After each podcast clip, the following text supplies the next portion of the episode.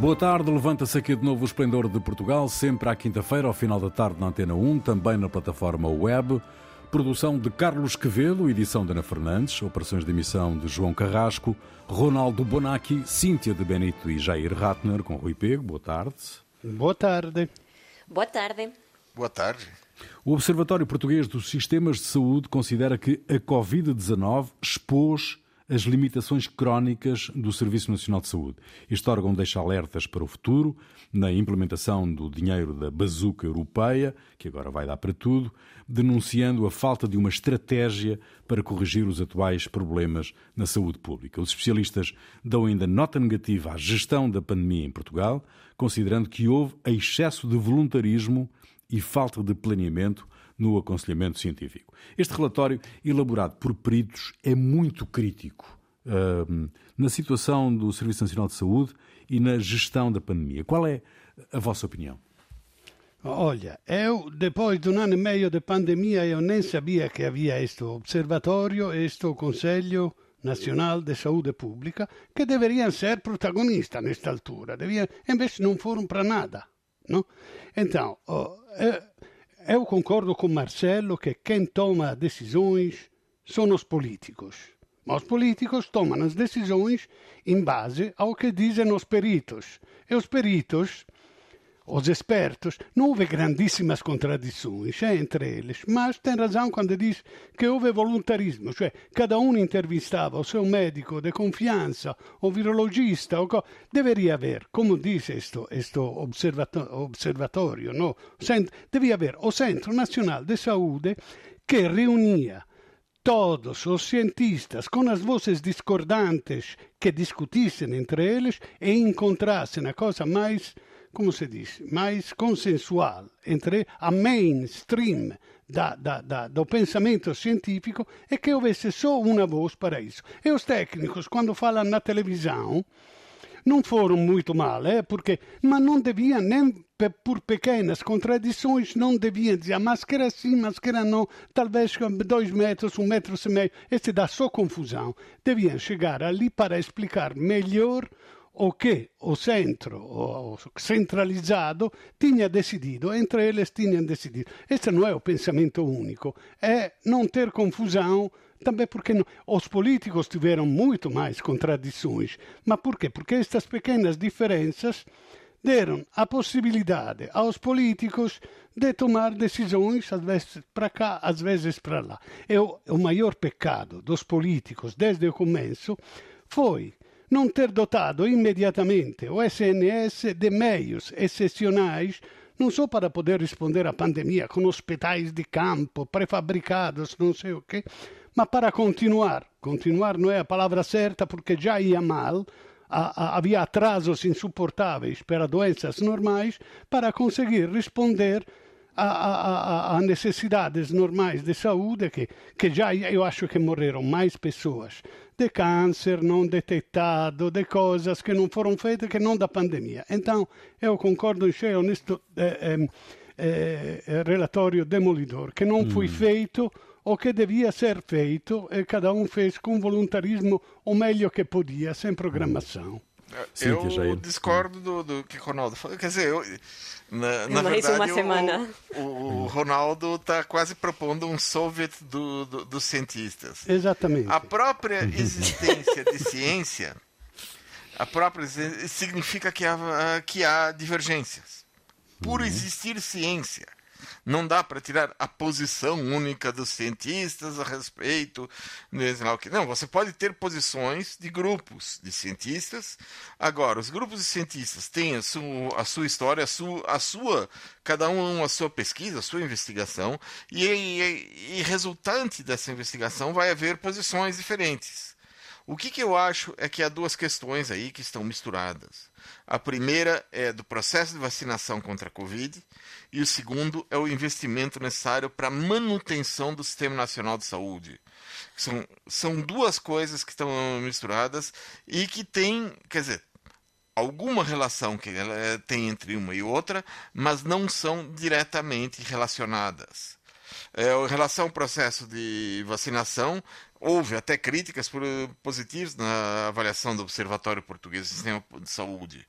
Agora, quanto ao Sistema Nacional de Saúde, e o que aconteceu, que houve a concentração de recursos humanos e financeiros na vacinação, o que está trazendo uma bomba ao retardador sobre todo o sistema.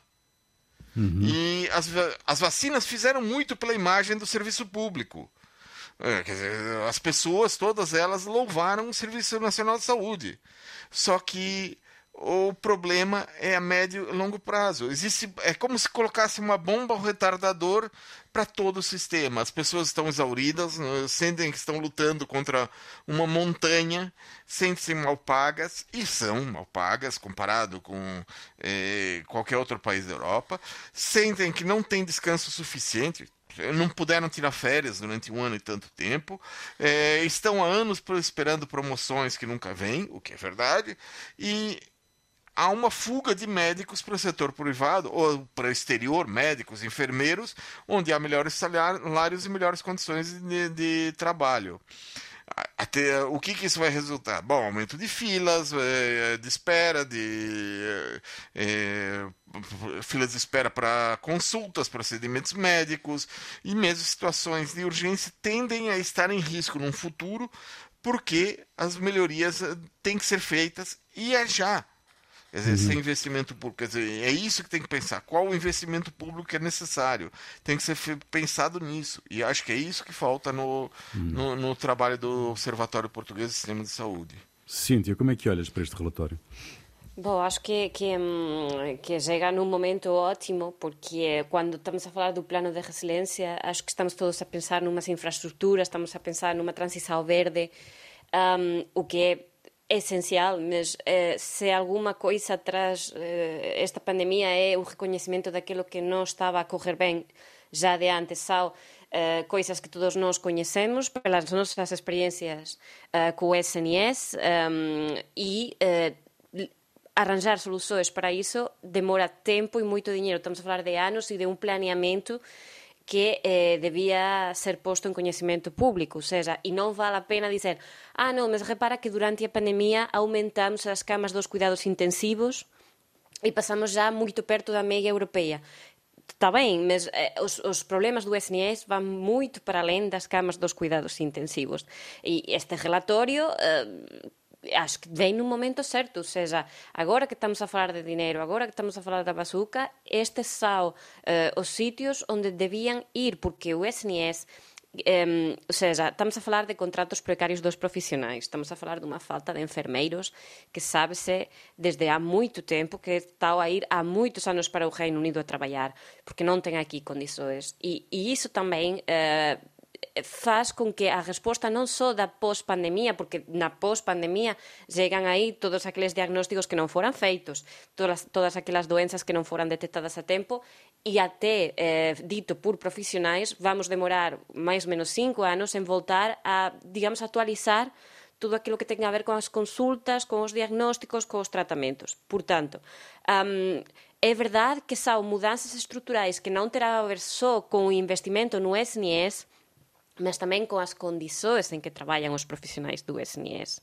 e que seja unha opção igualmente boa ou igualmente atrativa, uh, se não igual igual, mais ou menos, ficar no privado, eh, no privado ficar no público. Porque eh, tamén temos de olhar para os centros de saúde eh, primários, que quantas milhares de pessoas não têm ainda eh, médico assinado, é também um assunto para tratar, uh, as filas, como é que se uh, facen os atendimentos, ou seja, é preciso tamén reforzar iso, porque non podemos pensar só no SNS como se fosse o hospital. Non, faz eh, parte moita máis coisa que está a ser moito esquecida e onde as persoas están a sofrer tamén os efeitos da pandemia. Eh, en fin, eu espero que non seja só este relatorio, espero que haja máis relatorios durante os próximos 3, 4 anos periódicamente para ver como é que está a evoluir o tal investimento, para non ficarmos daqui a 10 anos a dizer, apa, veio o dinheiro, e afinal non se fez tudo o que podía ser feito. Eh, seria é. bom termos un controle.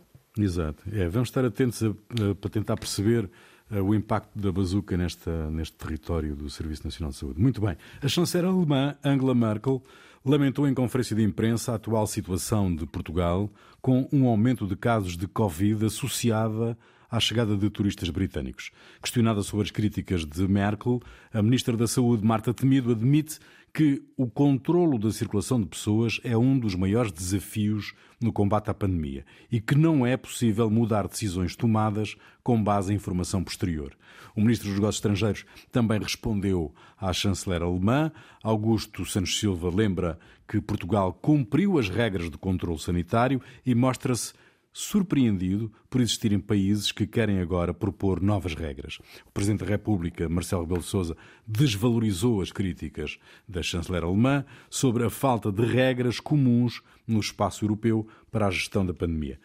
Não vale mudar as regras a meio, é em síntese o que responderam os políticos portugueses. Qual é, qual é a vossa opinião? Como é, que, como é que vocês olharam para estas declarações de Merkel? A Merkel foi a, muito a propósito e, e, o Santos Silva não vem a inventar coisas, não há regras, não há regras, né? cada país faz o que quer. Há indicações, mais ou menos, nenhuma vinculante, cada um faz o que quer, tanto, é tão verdade que ta, cada um faz o que quer, que a Inglaterra não deixou fazer o jogo lá, porque evidentemente sabia de alguma coisa. A Alemanha e a França tinham fechado com a Inglaterra e Portugal diz eu respeito as regras e abro. Quais, quais regras?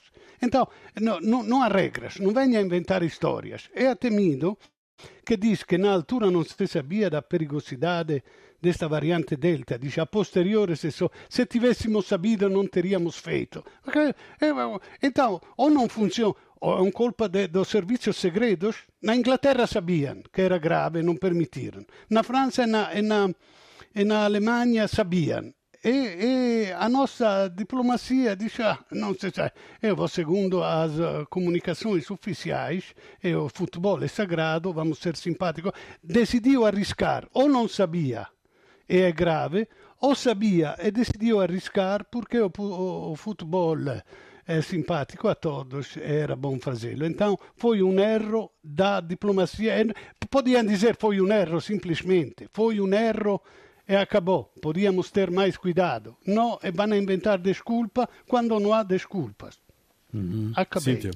Eu acho que das declarações da, da Merkel eh, achei curioso o facto dela vir publicamente a dizer isto. Acho que há por detrás um mal-estar eh, um bocadinho forte, porque num momento em que a generalidade dos países europeus está a avançar eh, para, um, para a vida pós-pandémica, com uma vacinação forte e tal, parece que Portugal está num contraciclo. E há, uhum. eh, não fica Portugal bem na fotografia.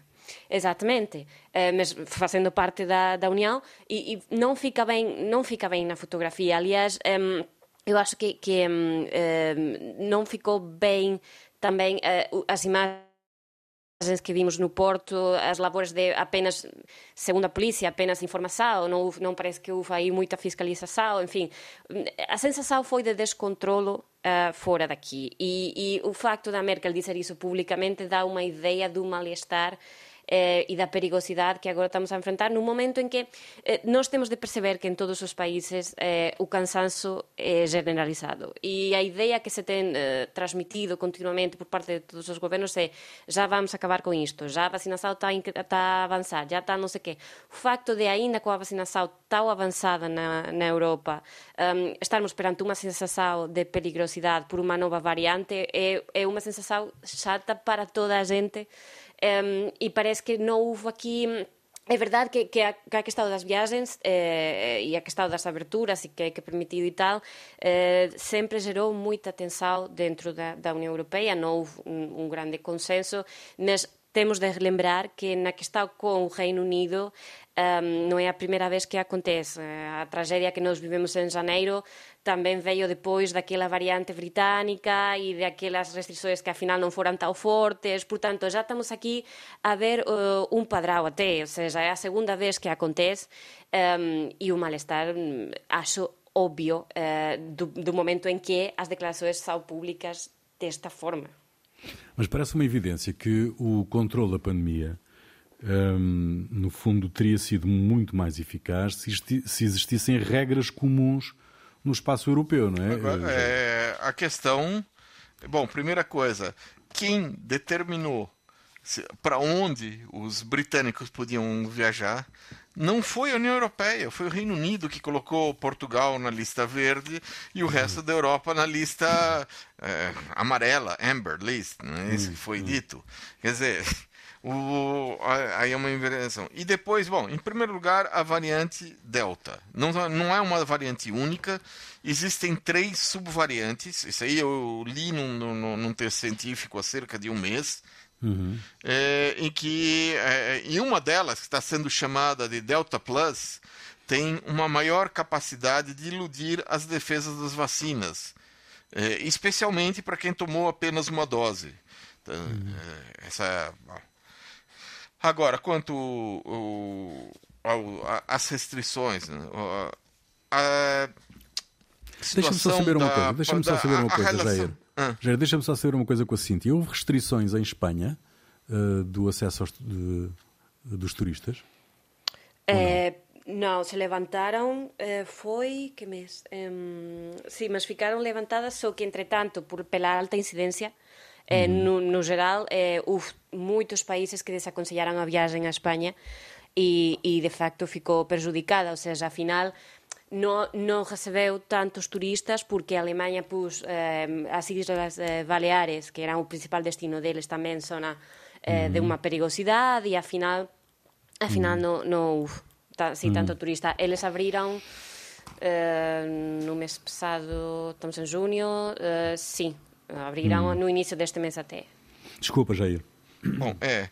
Não, é voltando. O, o é, a questão da variante delta, quer dizer, parece que é, da, da, da, dessas vagas, agora estamos na quarta onda, quarta vaga da doença, parece, é, parece que nós passamos de uma histeria para uma depressão.